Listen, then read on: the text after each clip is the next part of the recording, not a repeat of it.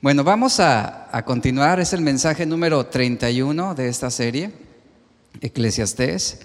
Abra su Biblia en Eclesiastés capítulo 10, verso 12 al 15. Verso 12 al 15. El título del mensaje hoy es Nuestras palabras, nuestras palabras y sus efectos.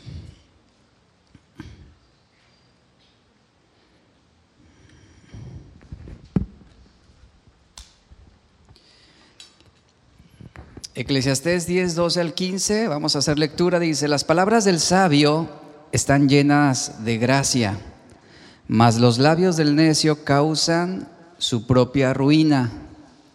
El comienzo de las palabras de su boca es necedad, el final de su charla nocivo desvarío.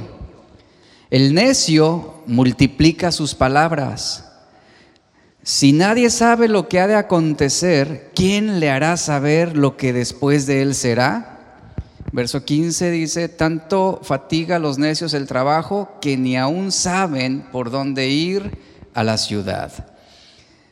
Estamos eh, eh, poniendo en contexto estas palabras de lo que hemos estado viendo de manera expositiva. Salomón nos habló de lo importante que es usar palabras con sabiduría Recuerda que hace unos días hablamos sobre la mansedumbre ante una... Eh, eh, Salomón plasmaba esta ilustración de que cuando alguien se presenta ante un rey que está enojado, que está molesto, uno tiene que actuar con sabiduría, tiene que actuar con mansedumbre y tiene que saber cómo dirigirse a ese rey. ¿Para qué? Para aplacar su enojo, su ira, su molestia y precisamente dando seguimiento a esa ilustración que nos está dando Salomón, es que entran estas palabras. Qué importante es utilizar palabras con sabiduría cuando nos encontramos frente a una persona que está irritada, cuando estamos frente a una persona que nos está insultando. Qué importante es hablar precisamente sabiamente frente a un rey que está irritado, es lo que, es lo que está ilustrando aquí Salomón.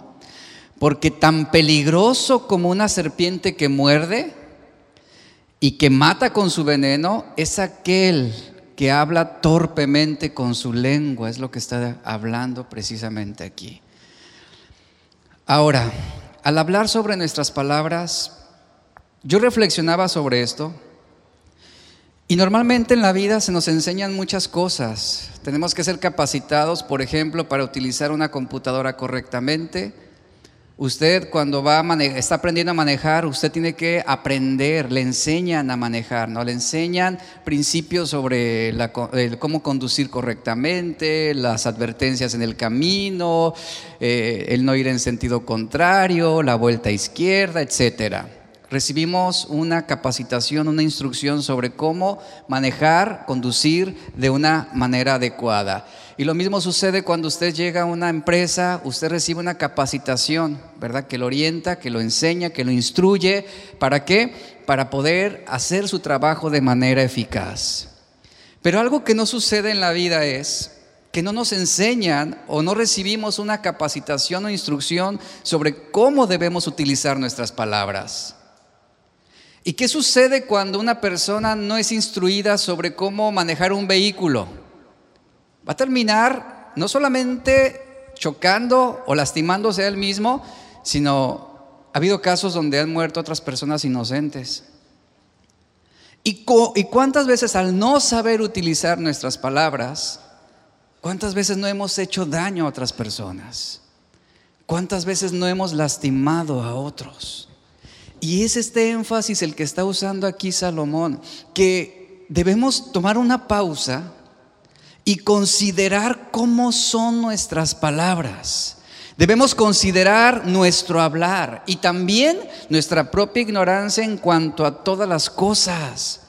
Porque no podemos estar opinando, hablando, comentando sobre algo que ignoramos. Y tristemente tristemente mucho de lo que hablamos o mucha de la dirección que le damos a las palabras que usamos son sobre la base de la ignorancia sobre algo. Opinamos de todo, argumentamos sobre todo, peleamos sobre todo sin saber, simplemente por lo que vimos, simplemente por lo que alguien vino y dijo, o sencillamente por lo que sentimos sobre una situación. Y torpemente hablamos sin considerar las consecuencias de las palabras que estamos utilizando. Y miren, la necedad, como lo dice Salomón, nos hace hablar muchas palabras ociosas, es decir, inútiles, que tontamente las multiplicamos. Los necios se afanan tanto en decir palabras que no van a ningún fin, que no tienen ningún propósito. El creador y escritor y caricaturista de Mafalda, todos conocemos esta serie cómica, que es mejor conocido como Kino, es el autor de esta frase. Él escribió, no es necesario decir todo lo que se piensa. Lo que sí es necesario es pensar todo lo que se dice. Y es de los necios decir todo lo que se piensa. Y es de los sabios pensar todo lo que se va a decir. En la versión lenguaje actual, voy a leer los versículos de Eclesiastés 10, 12 al 14. Escuche cómo lo dice esta versión. Dice, las palabras sabias traen aprobación, pero a los necios sus propias palabras los destruyen. Los necios basan sus pensamientos, y, vea el énfasis que da esta versión, los necios basan sus pensamientos en suposiciones insensatas. Por lo tanto, llegan a conclusiones locas y malvadas. Hablan y hablan sin parar. Y nadie sabe a ciencia cierta lo que va a suceder. Nadie puede predecir el futuro. Es lo que dice esta versión. Ahora, sobre este principio, y algo que nos enseña la Biblia muy claramente es que no es sabio, no es sabio responder a la palabrería de los necios. No es sabio querer argumentar las suposiciones insensatas de aquellos que están mal usando las palabras, que están hablando torpemente, llegando a conclusiones, como lo dice esta versión, locas y malvadas, y aún, porque ¿qué sucede? Cuando usted intenta argumentar con un necio, él no va a parar de hablar. ¿No les ha pasado esto? No va a parar de hablar. Y usted puede corregirlo y usted puede mostrarle evidencias y él hablará y hablará y hablará y hablará defendiendo su posición desde la necedad de su corazón. Entonces, es un desgaste, es lo que está diciendo la escritura, es un desgaste. No es sabio responder a los, argumentos de los necios. O, a los, o diría así, a los argumentos necios de los necios. Y esto lo dice Proverbios 26, verso 4 al 5. Lea lo que dice, nunca, y ahí está una advertencia, dice, nunca respondas al necio de acuerdo con su necedad, para que no seas tú también como él. Responde al necio como merece su necedad. ¿Sabe de qué manera uno puede responder a un necio como merece su necedad? Guardando silencio. Esa es la actitud del sabio muchas veces, el callarse, el no estar respondiendo el agravio, la ofensa, queriendo ganar una posición. Así lo dice Proverbios, respóndele al necio como merece su necedad, para que no se tenga por sabio en su propia opinión. Es decir, para que tú evites envolverte en una situación de conversaciones y discusiones inútiles donde finalmente tú vas a terminar perdiendo frente a un necio, porque él nunca va a reconocer su falta. Recuerda cuando usted era niño o éramos niños, íbamos a la primaria y, usted se, de repente se veía con una situación con otro niño donde le decían, tú estás bien feo. ¿Y usted cómo le respondía? Pues tú también. Y el otro te la devolvía, pues tú estás más feo. Y ahí vas, no, pues tú estás requete feo. Y se volvía una discusión interminable y al final terminaron casados. y, y que esto es sabiduría, iglesia. no te pongas al tú por tú con un necio. No, no lo hagas.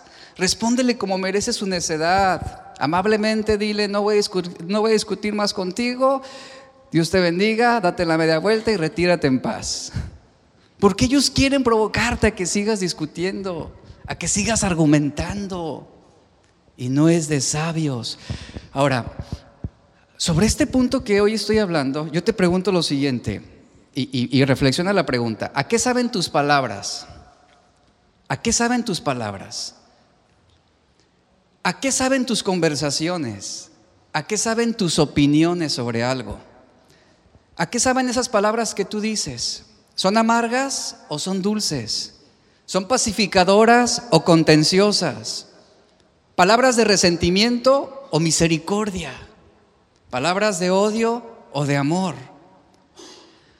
Creo que todos alguna vez hemos subido un camión y mientras casualmente escuchamos, y digo casualmente, siempre nos toca escuchar la conversación de los que están atrás en el asiento. ¿A quién no le ha pasado esa, esa situación? Y tú no quieres, pero bueno, dices, bueno, estoy aburrido.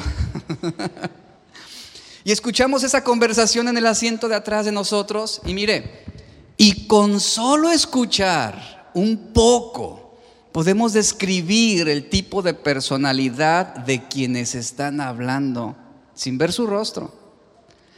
¿En qué nos basamos? Únicamente en las palabras que están utilizando y los temas que están tratando. Yo no necesito conocer sus rostros para definir un rasgo de su personalidad, de quienes están hablando sobre un tema específico. Estaba haciendo una memoria sobre esto y bueno, a través de los años yo he escuchado conversaciones detrás de mí en los camiones, algunas muy interesantes, otras muy aburridas, otras que me causaban risa. Eh, para mí era una aventura ir en camión, de verdad.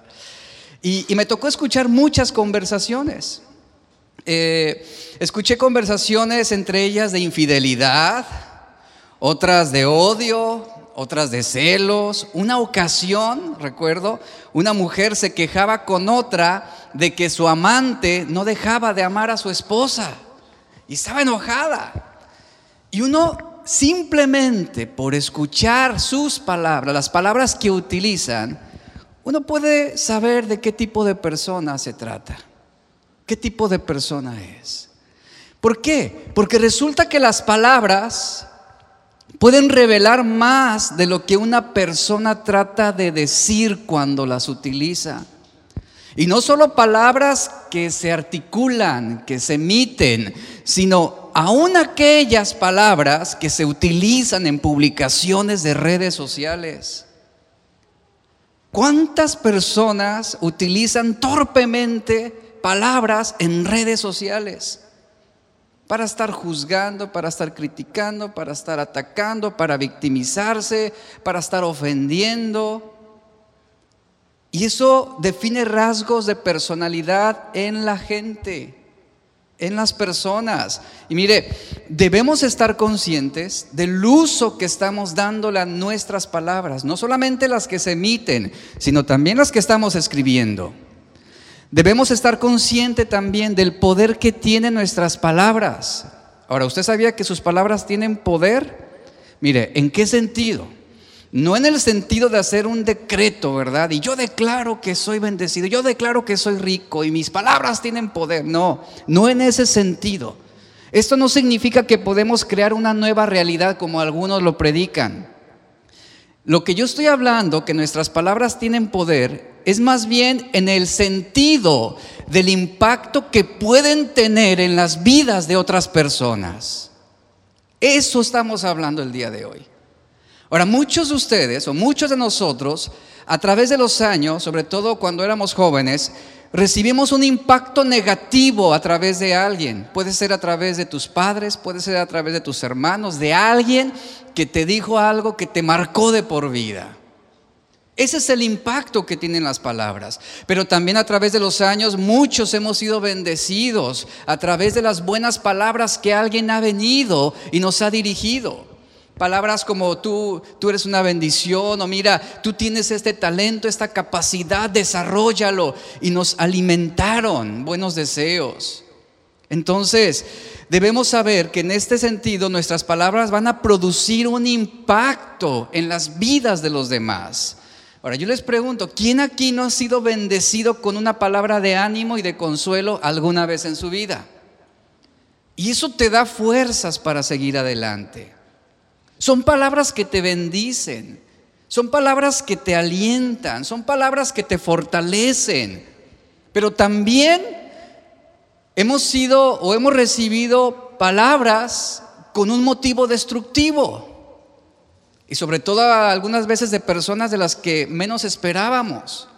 Hemos recibido comentarios hirientes, palabras que fueron dichas y que lastimaron nuestro corazón. Todos hemos pasado también por esto y que dejaron heridas que se mantienen por años. ¿Se da cuenta del poder que tienen las palabras? ¿Del impacto que producen las palabras? Entonces, usted puede usar sus palabras para sembrar amargura y odio en el corazón de otras personas, o puede utilizar sus palabras para sembrar alegría, gozo y llevar paz a la vida de otros. Y esto se da principalmente cuando usted anuncia las buenas nuevas de salvación. Usted brinda esa confianza en el corazón de las personas. La capacidad de comunicarnos, realmente si usted no lo había considerado de esa forma, es un don de Dios, ¿sabía eso? Es increíble la manera como Dios creó y permitió los idiomas y la forma en cómo podíamos comunicarnos. Es impresionante cómo Dios nos dio esa capacidad de comunicarnos para poder expresarnos, para poder relacionarnos, para poder tener comunión con otros. Pero vemos que es también un privilegio, la comunicación, eh, las palabras que, que usamos, es también un privilegio que demanda una gran responsabilidad.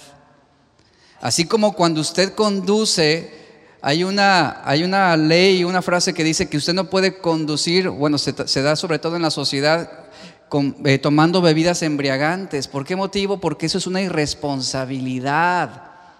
Y eso es parte de una restricción de tránsito.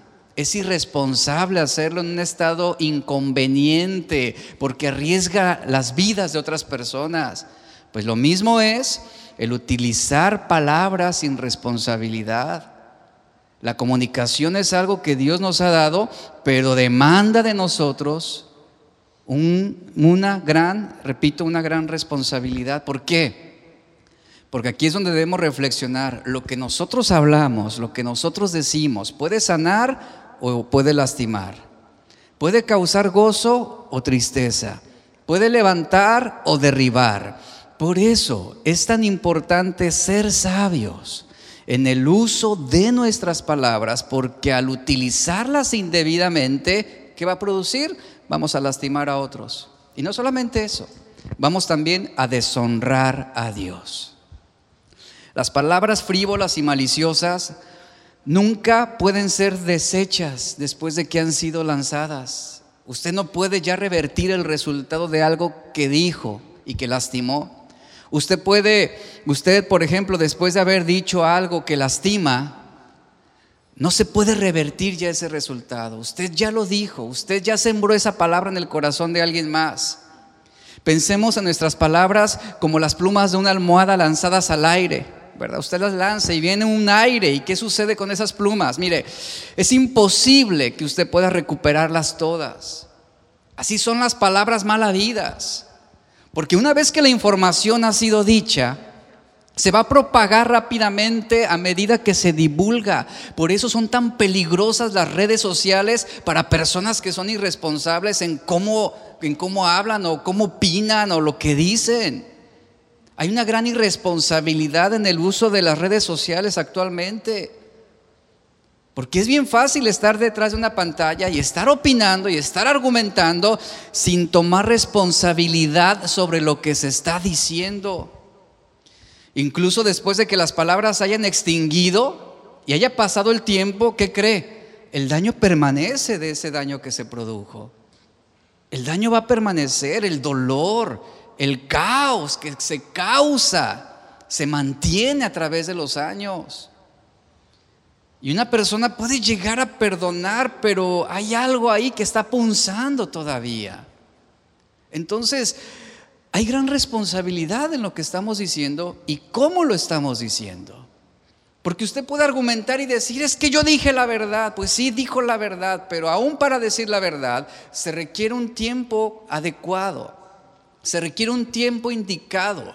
Porque no solamente se trata de hablar la verdad, porque aquí habríamos que evaluar cuál es la intención, cuál es el motivo del por qué usted está diciendo eso, aun cuando sea algo verdadero. Aún debemos ser sabios para saber en qué momento y cuándo debemos hablarla. ¿Por qué? Porque aquí es donde aplicamos la sabiduría. Ahora, ¿cuántas veces los hombres necios utilizan verdades para descubrir a otros?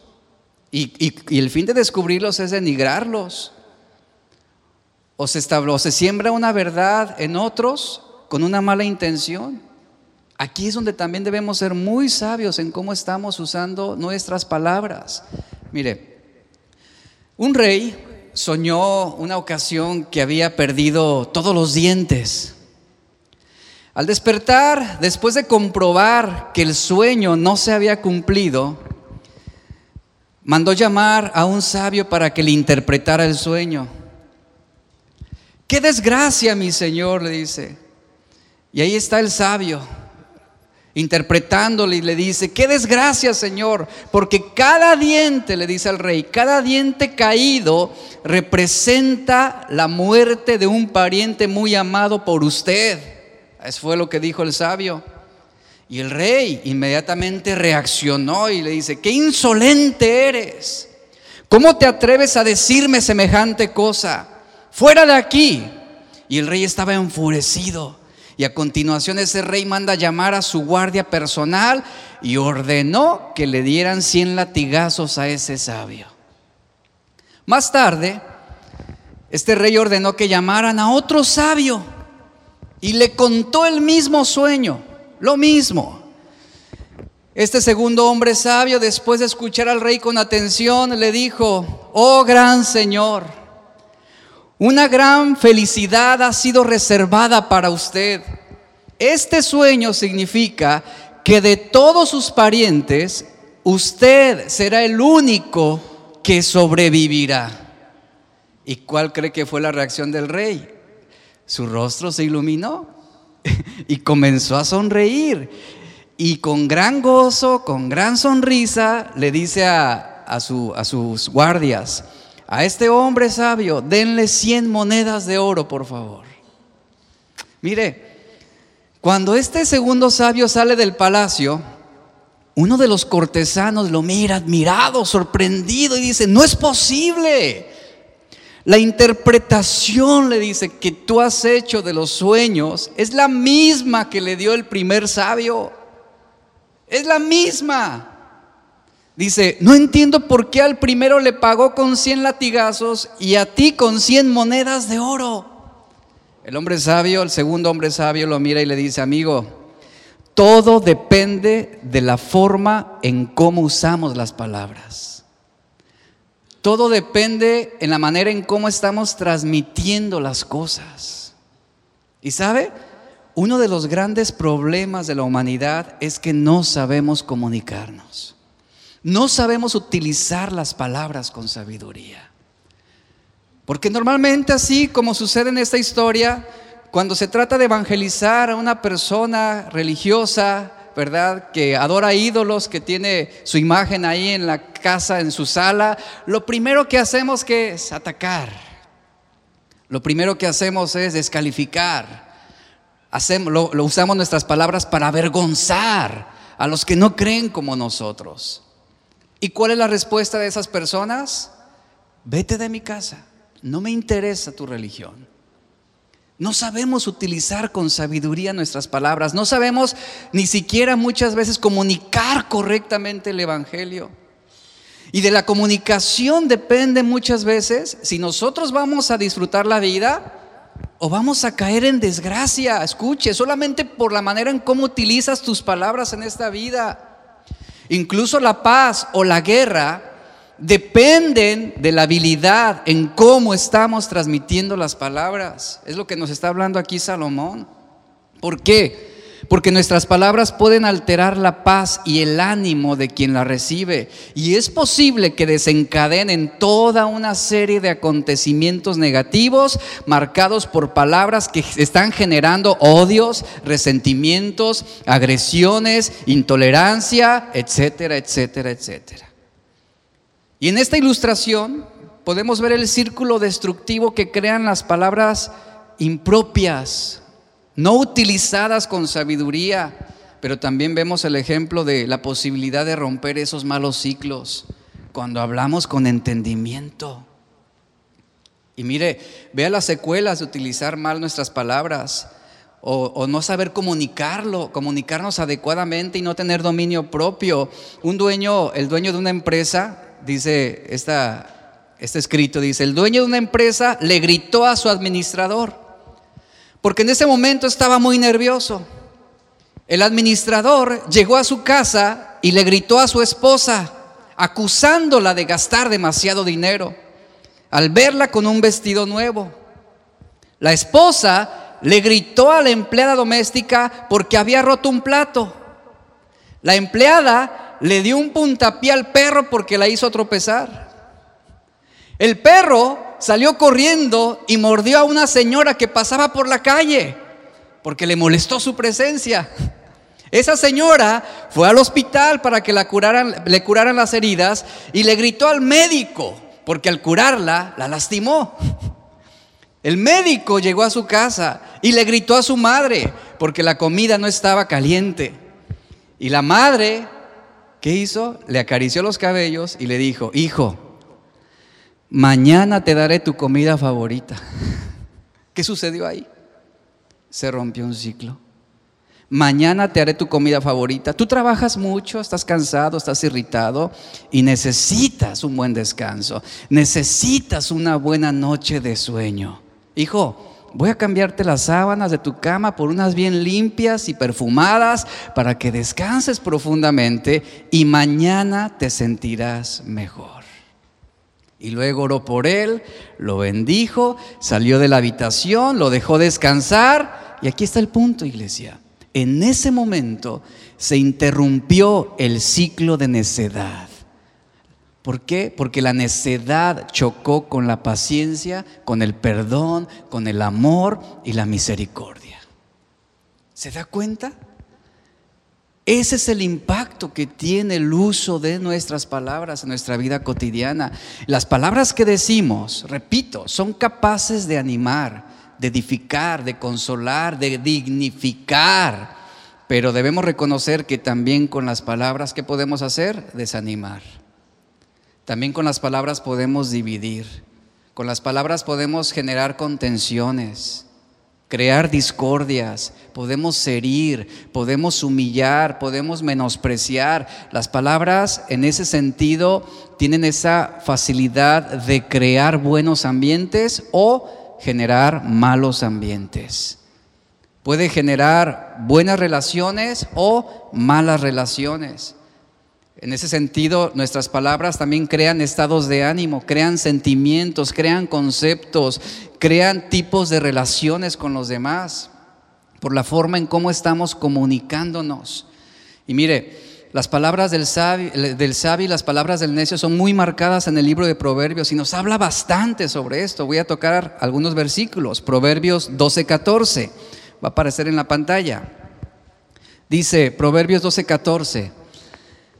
El hombre será saciado, ¿qué dice? Del fruto de su boca y le será pagado según la obra de sus manos. Después dice Proverbios 12, 18, hay hombres que qué, cuyas palabras son como qué, golpes de espada. Es decir, lastiman, hieren. Dice, mas la lengua de los sabios, ¿qué es? Medicina. Proverbios 18, 7, vamos a hacer lectura de este versículo. Dice, la boca del necio, ¿qué es? Quebrantamiento para sí mismo. Y sus labios son lazos para su alma. Es decir, provoca su propia destrucción, su propia muerte. Después dice Proverbios 18, 21, muerte y vida dependen de la lengua.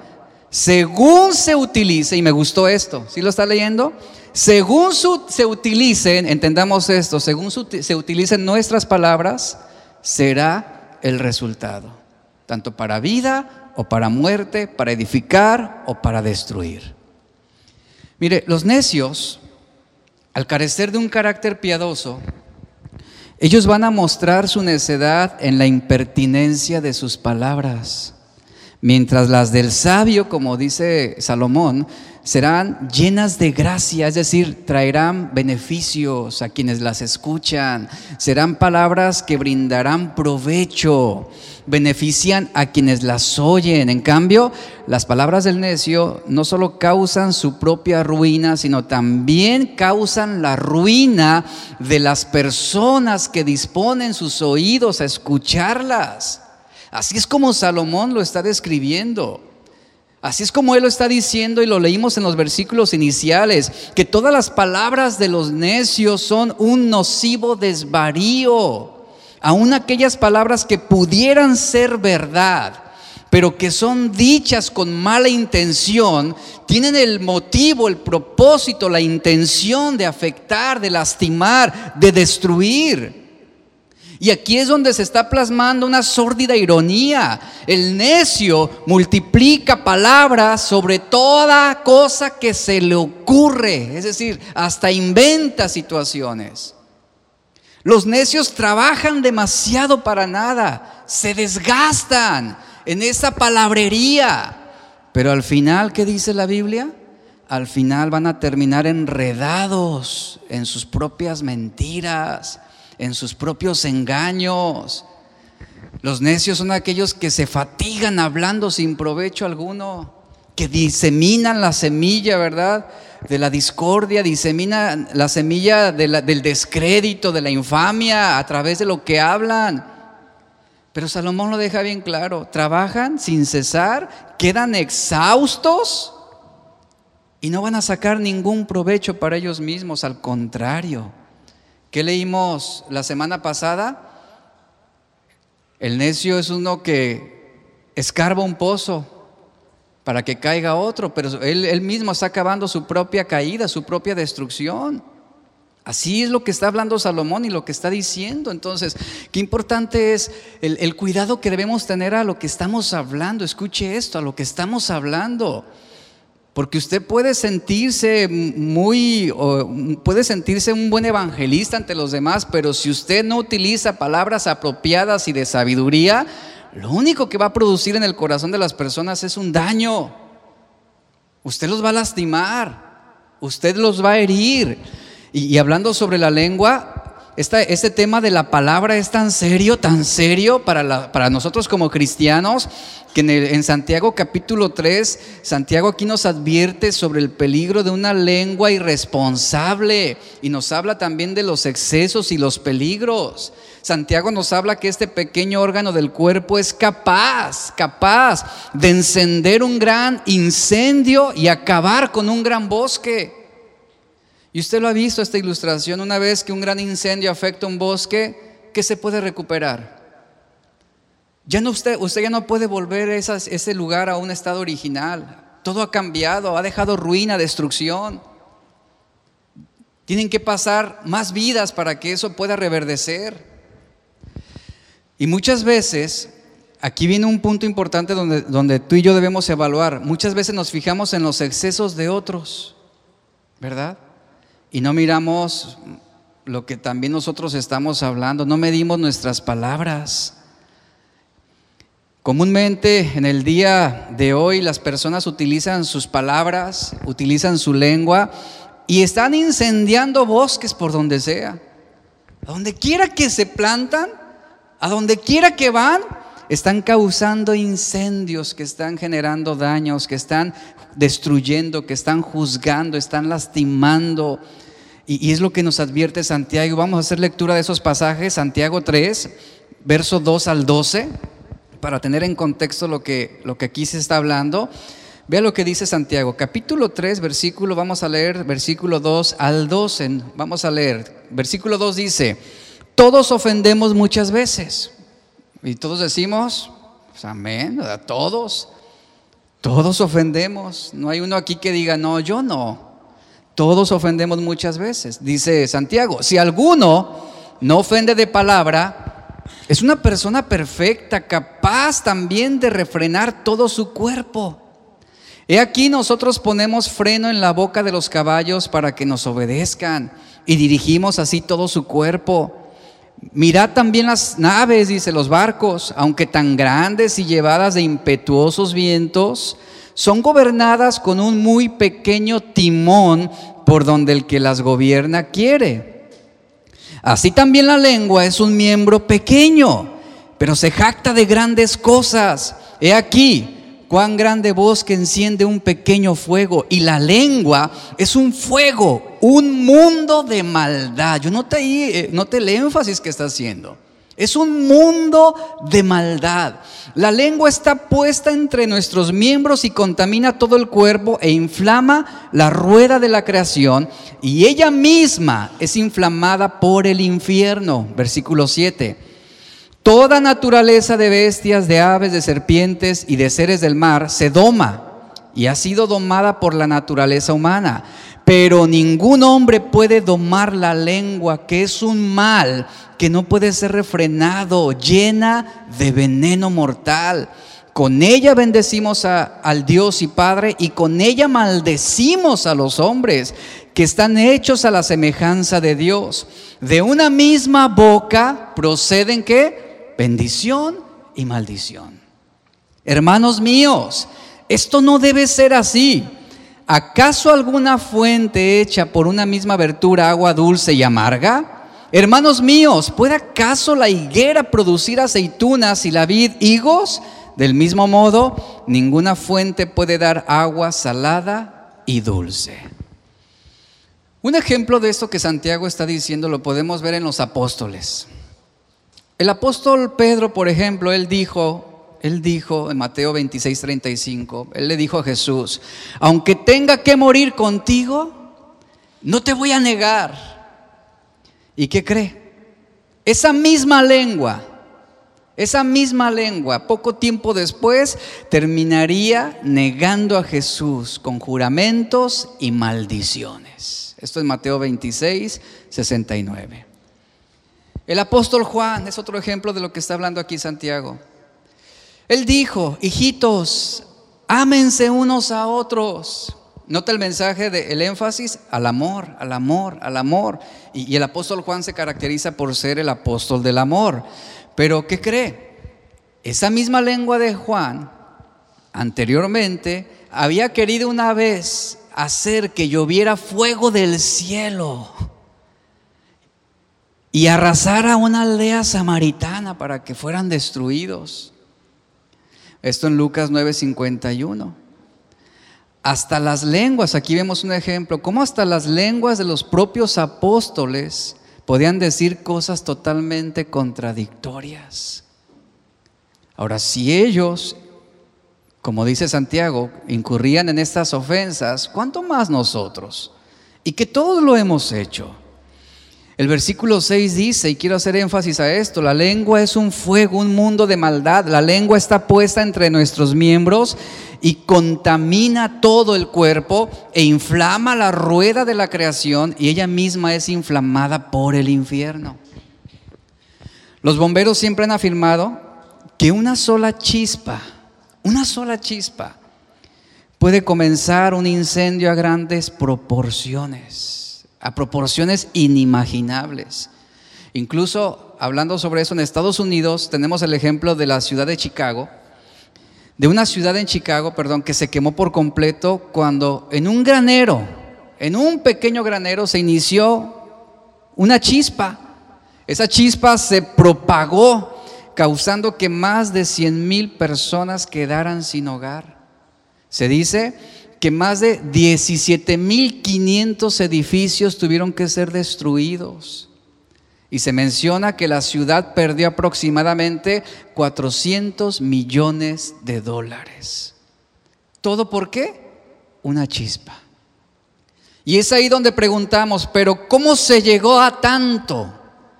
¿Cómo fue que se permitió tanto mal, tanto daño? A veces es imperceptible esa chispa.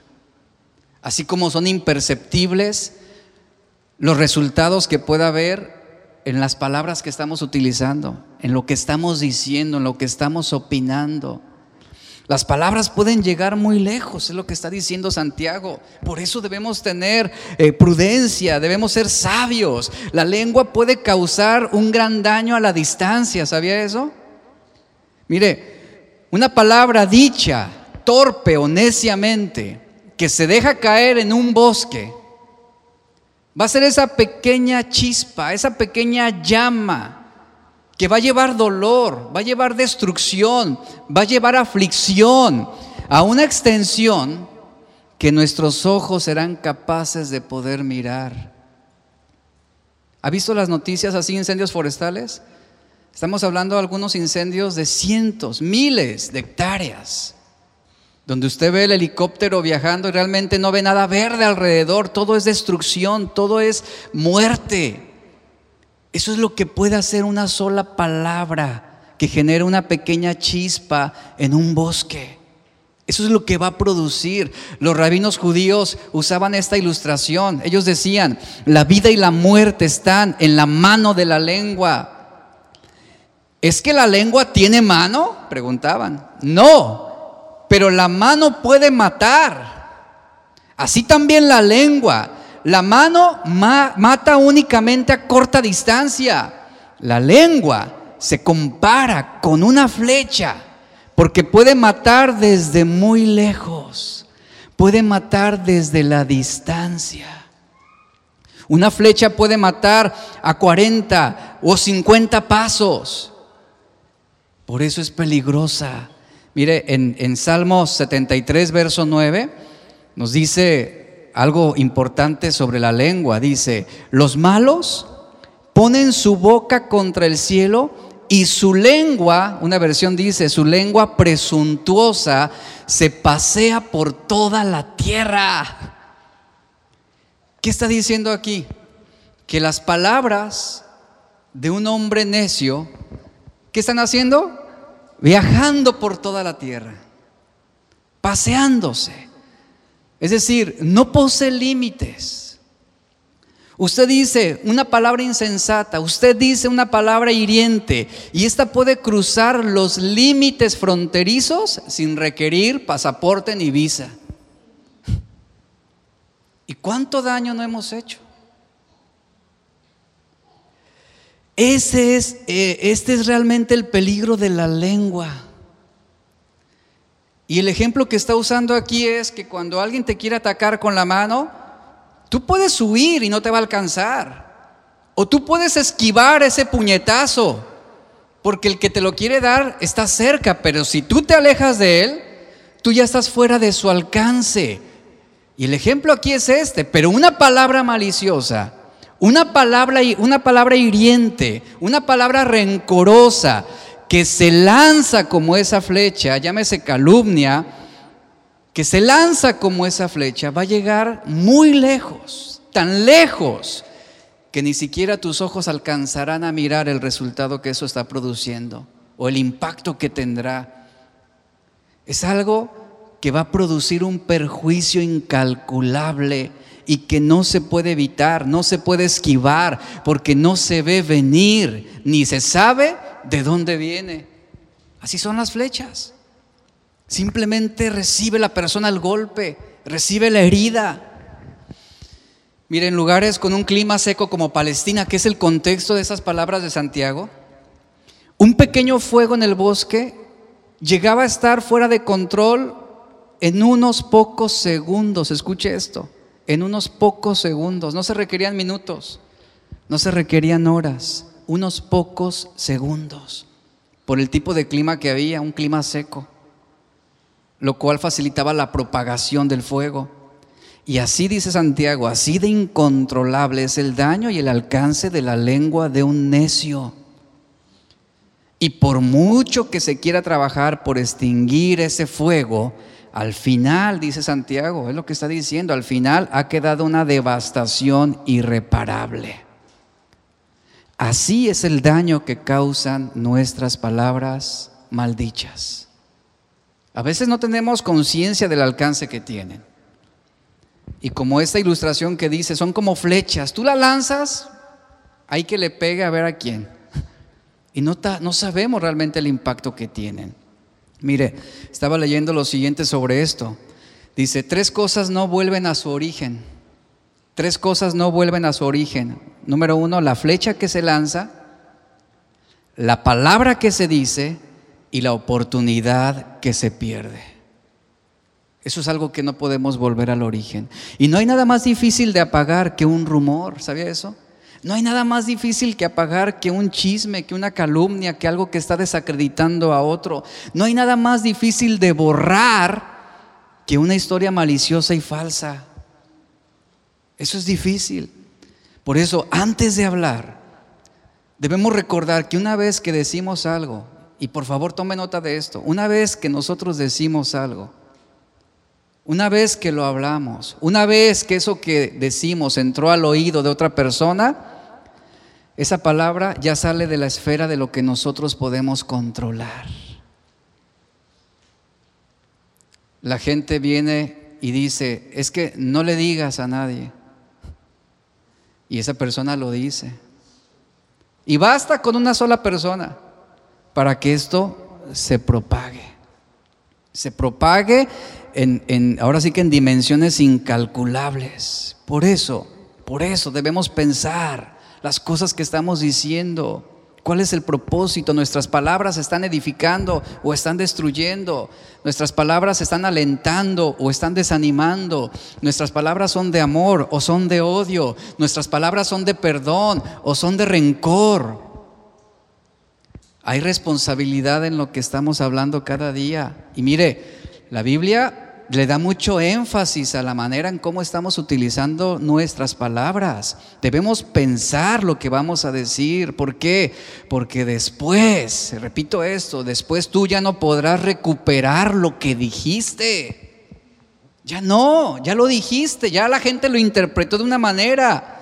Y no cabe duda, como dice Jesús, que todos, todos vamos a tener que rendir cuentas y Jesús hace el énfasis, no de nuestras acciones y conductas solamente, sino también de nuestras palabras. Y Jesús marcó este matiz, Jesús lo dijo así, Mateo 12, 36 al 37. Él dijo, daremos cuenta de toda palabra, una versión dice ociosa, la versión que estoy leyendo dice de toda palabra inútil que hayamos dicho.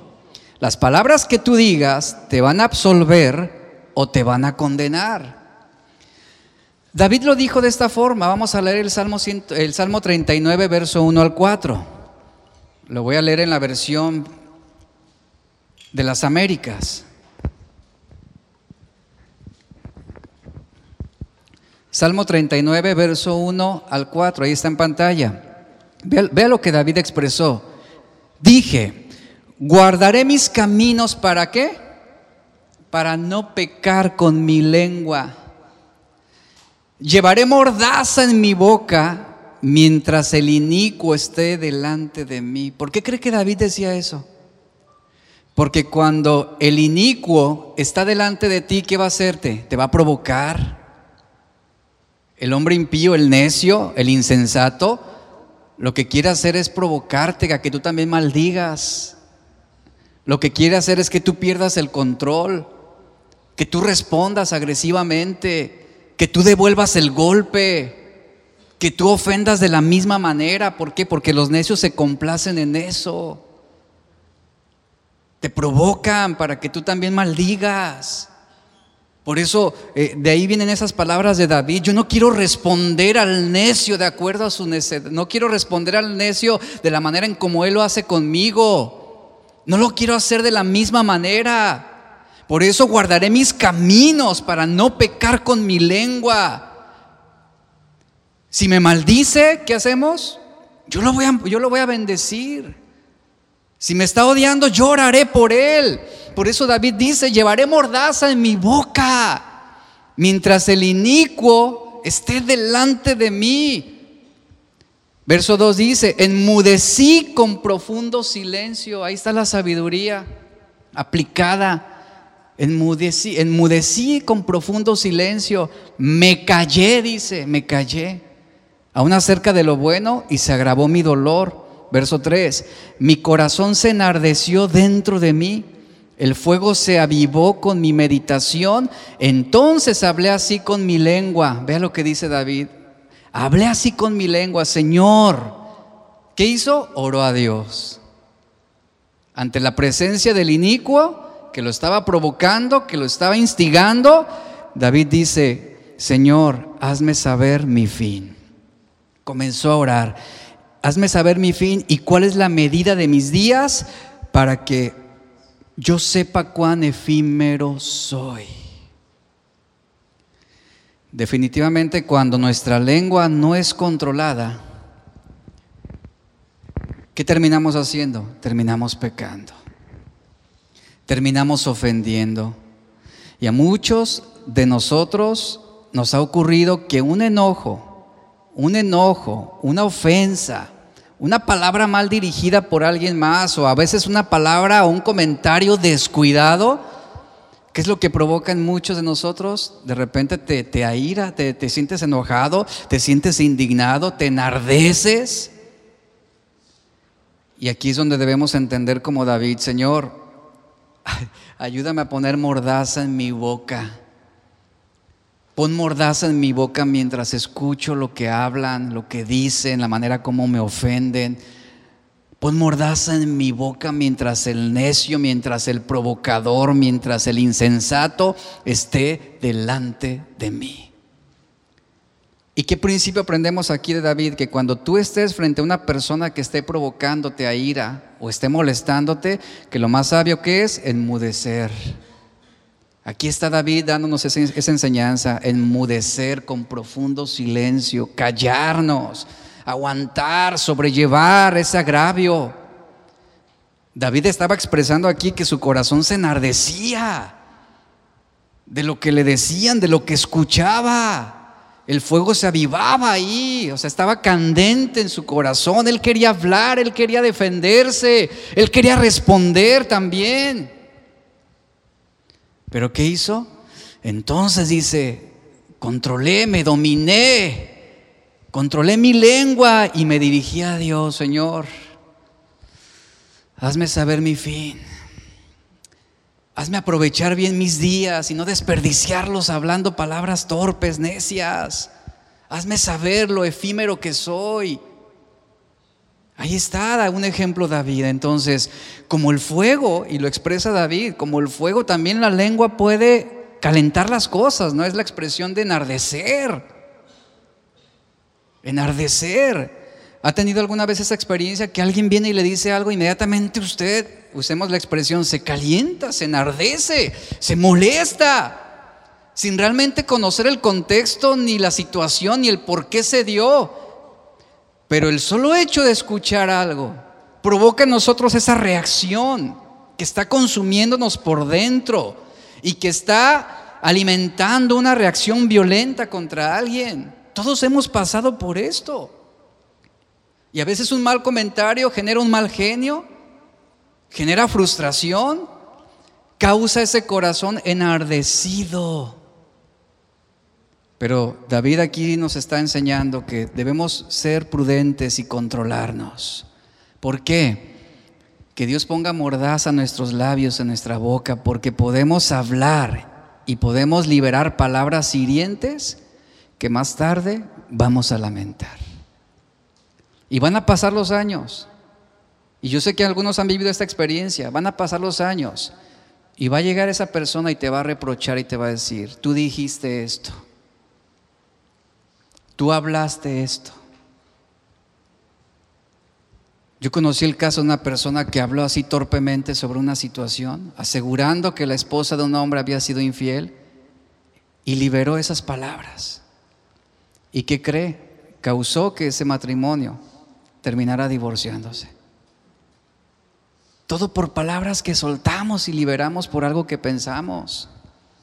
Ahí está lo que está diciendo Salomón. El necio habla y habla y habla y habla y inventa palabras y palabras, porque no sabe ya más qué decir. Es por eso que Salomón escribió en Proverbios 17, 27, el que ahorra sus palabras, el que ahorra sus palabras tiene sabiduría. ¿Cómo aplicamos esto del ahorro, por ejemplo, a la economía? En que usted gasta lo que es necesario, ¿cierto? Usted hace uso de ese dinero, esos recursos para lo que usted necesita y que va a cubrir una necesidad buena. Y aquí se aplica ese principio. El que ahorra sus palabras tiene sabiduría. De espíritu prudente es el hombre entendido. En Mateo 12, 35 al 37, ya estoy terminando. Mateo 12, 35 al 37, Jesús dijo, una persona una persona buena produce cosas buenas del tesoro de su buen corazón. Y una persona mala, ¿qué produce? Cosas malas del tesoro de su mal corazón. ¿Qué produce una persona mala? Pues profiere mentiras, engaños, chismes, trabaja en desacreditar a otros, Trabajan en encontrarle las faltas a otros para hacerlas públicas y exponer. Eso es lo que hace una persona necia, una persona mala. ¿Por qué? Produce cosas malas del tesoro de su mal corazón. Y Jesús dijo, les digo lo siguiente, el día del juicio tendrán que dar cuenta de toda palabra inútil que hayan dicho. Este lo leímos hace un poco. Las palabras que tú digas te van a absolver o te van a condenar.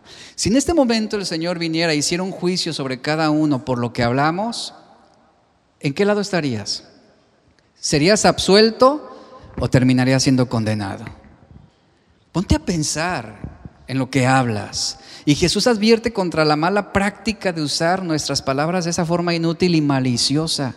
Jesús dejó en claro que de toda palabra descuidada, de toda palabra descuidada, eso significa de toda palabra vacía, de buen contenido, que no produzca beneficio y que su fin sea promover lo malo, discordias, envidias.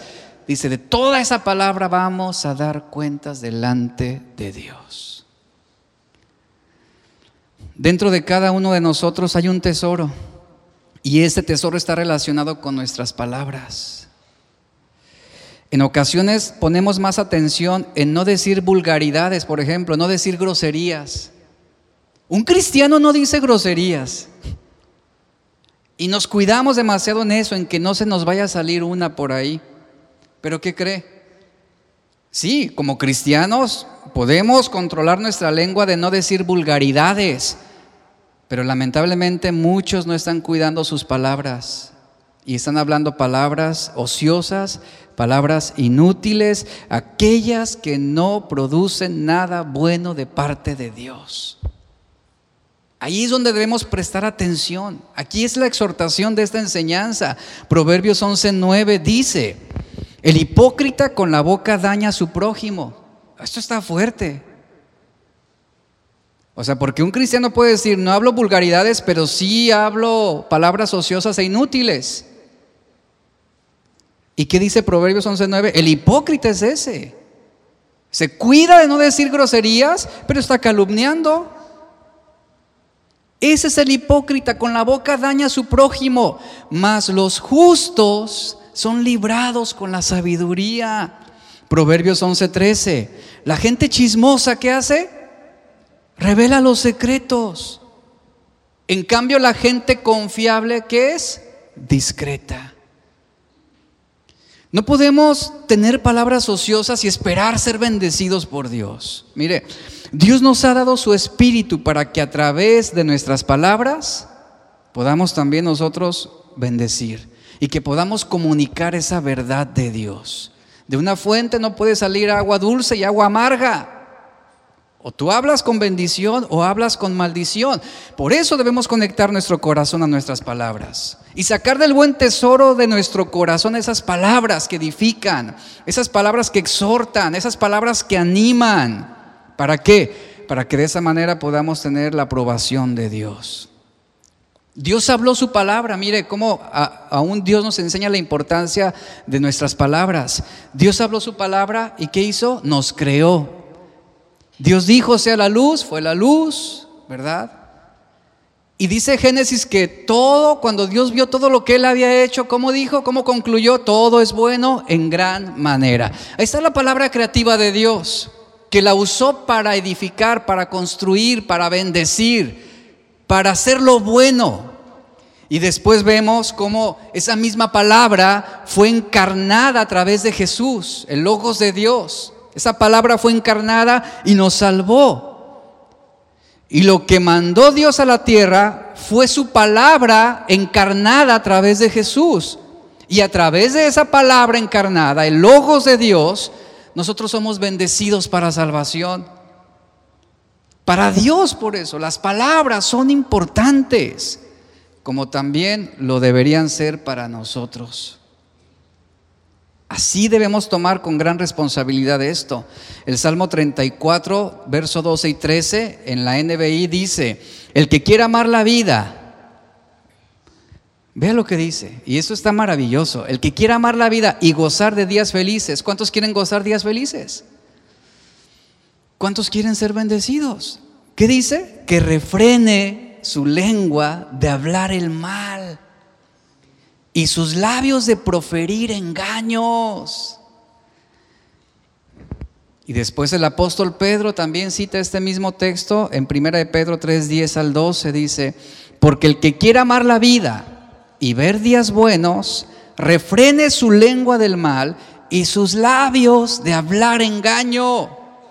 Y luego Pedro dice en el verso 11, apártese del mal y haga el bien, busquen la paz y síganla, porque los ojos del Señor están sobre los justos y sus oídos atentos a qué? A las buenas palabras de quienes?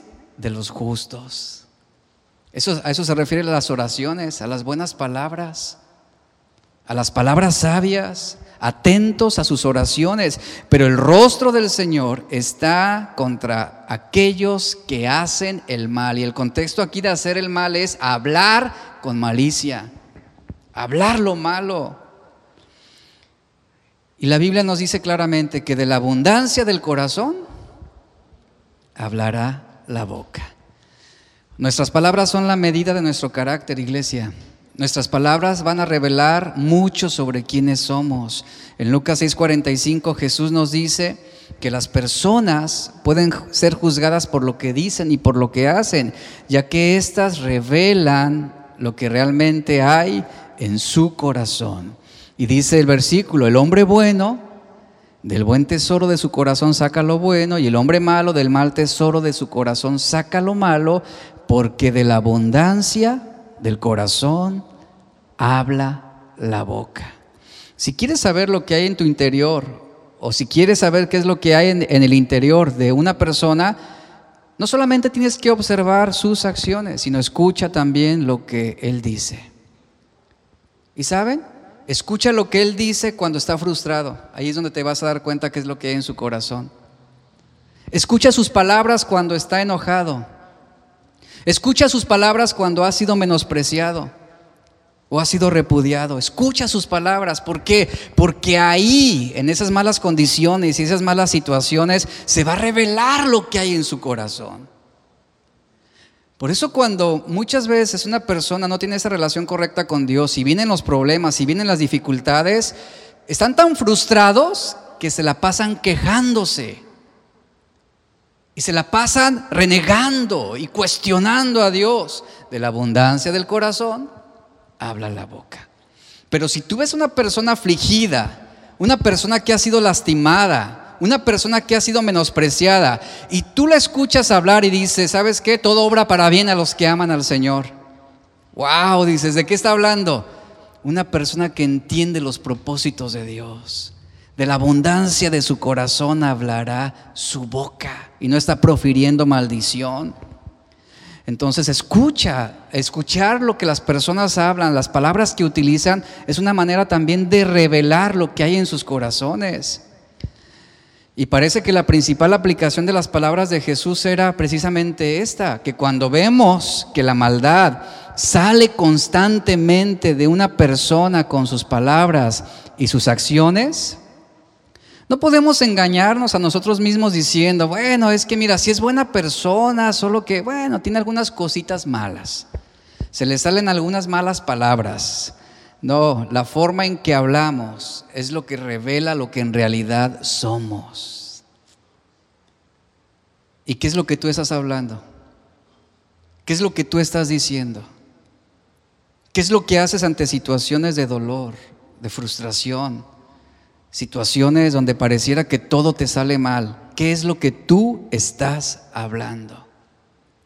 Porque lo que tú hables, tu forma de hablar, las palabras que utilizas en esos tiempos difíciles es lo que van a revelar lo que en verdad tú eres. Es lo que Jesús está diciendo.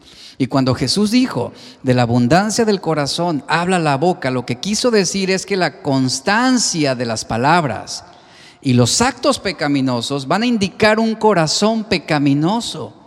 Pero la constancia de las palabras y los actos de bendición van a indicar un corazón conforme al de Dios. ¿Y qué nos dice Salomón? Eclesiastés 10, 12 al 15. El principio de las palabras de su boca es necedad. Y el fin de su charla es un nocivo desvarío.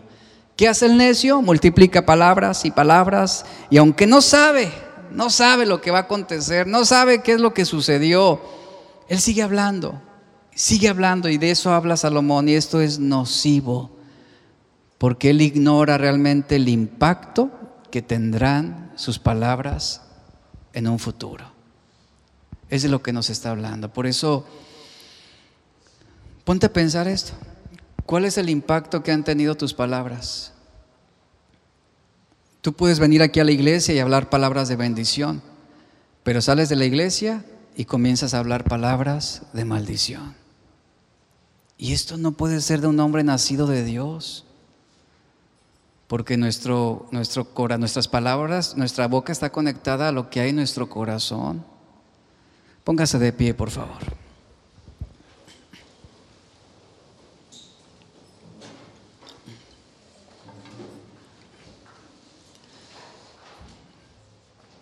Y bueno, sobre esto, como bien dice Santiago, todos ofendemos muchas veces. Y todos hemos ofendido de palabra. Y ninguno de los que estamos aquí somos una persona perfecta. Ninguno de nosotros somos infalibles. Todos hemos pecado. Y hemos usado nuestra boca, nuestras palabras, algunas veces sin estar conscientes, ¿eh? sin estar conscientes del daño que estamos produciendo, pero lo hacemos. Y hoy es un tiempo, una oportunidad para delante de Dios darle cuentas de lo que hemos dicho, darle cuentas de la orientación de nuestras conversaciones, de nuestras opiniones. Y es un buen tiempo para orar hoy. Vamos a hacerlo. Padre, te damos gracias. Hoy en este momento tú has hablado, creo yo profundamente que tú has hablado a nuestros corazones. Y que como bien lo hemos escuchado, a veces no tomamos responsabilidad sobre nuestras palabras y hablamos por hablar y decimos las cosas sin pensar en sus consecuencias. Te pido Dios que, que nos perdones de este tan grande pecado porque todos hemos ofendido muchas veces. Hemos ofendido no solamente en cuanto a conductas, sino también en cuanto a nuestras palabras.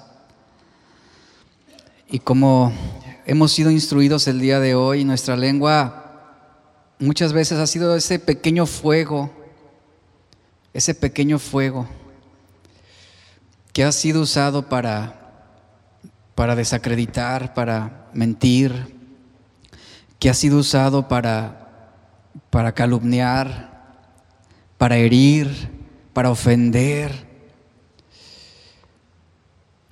Y perdónanos, perdónanos porque no solamente deshonramos a nuestro prójimo, sino estamos pecando contra ti.